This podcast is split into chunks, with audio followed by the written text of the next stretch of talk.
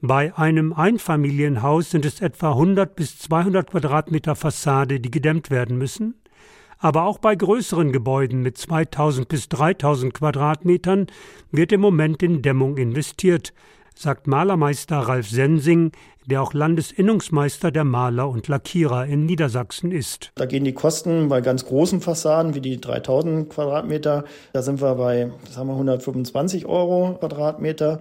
Wenn ich ganz, ganz viele Fenster, Türen und so weiter, beim äh, Reihenhaus zum Beispiel, ja, dann muss ich auch 250 Euro nehmen, Quadratmeter das Doppelte, weil ich einfach keine Flächenleistung in jede Platte einzeln schneiden muss. Diese Quadratmeterpreise beziehen sich auf Styropor als Dämmstoff, einschließlich Gerüst und Montage.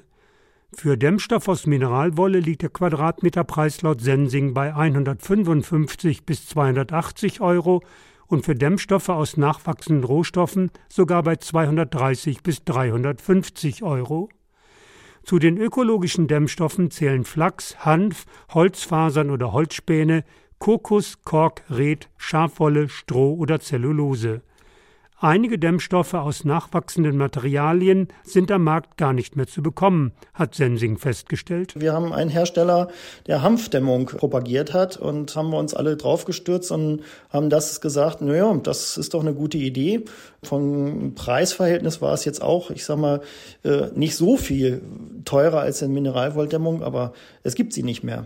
Als gute Alternative nutzt der Malermeister jetzt Holzfaserstoffe, auch wegen der Dämmstärke.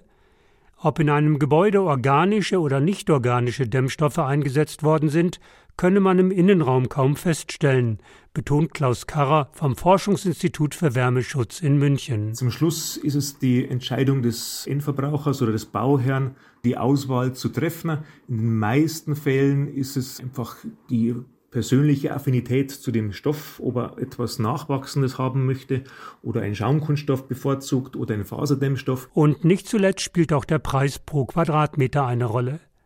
Für unterschiedliche Einsatzgebiete brauche ich unterschiedliche Dämmstoffe. So sind für Kellerwände wasserfeste, gut dämmende Materialien wie XPS-Platten oder Schaumglasplatten nötig. Für Dach und oberste Geschossdecke eignet sich etwa Zellulose. Wenn es dort mechanisch beansprucht wird, das heißt, wenn große Lasten sind im Bodenbereich, dann muss dieser Dämmstoff auch diese Lasten aufnehmen können. Wird, da werden sich Hartschaumplatten natürlich dann anbieten, während in Bereichen, wo Hohlräume ausgefüllt werden müssen, sind es vielleicht eher flexible Dämmstoffe, die da besser geeignet sind. Fassaden werden in der Regel von außen gedämmt. Bei Gebäuden, die unter Denkmalschutz stehen, ist das aber nicht erlaubt. Wer ein Zimmer von innen dämmen will, kann die Vakuumdämmung nutzen. Hier kommen Hochleistungsdämmstoffe mit sehr geringer Dicke zum Einsatz. Derzeit wird daran gearbeitet, neue europäische Produktnormen für Wärmedämmstoffe zu entwickeln. Schon heute gilt, dass kein aktuell zugelassener Dämmstoff mehr als Sondermüll entsorgt werden muss, sagt Karra. Das gelte auch für Styropor und Mineralwolle.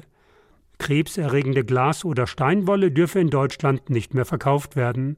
Zusatzstoffe für einen besseren Brandschutz oder gegen Feuchtigkeit und Schimmel seien im Dämmstoff in der Regel chemisch gebunden und stellten keine Gefahr dar. Und die restlichen Emissionen, die eben dann noch frei gesetzt werden können, sind in so geringem Maße, dass sie zwar bestimmt sind, aber deutlich unter Grenzwerten sind, womit Gesundheitseinschränkungen zu rechnen ist. Bei einem Einfamilienhaus mit einer Fassade von 200 Quadratmetern würden die Kosten laut Malermeister Sensing je nach Dämmstoff zwischen 50.000 und 70.000 Euro liegen.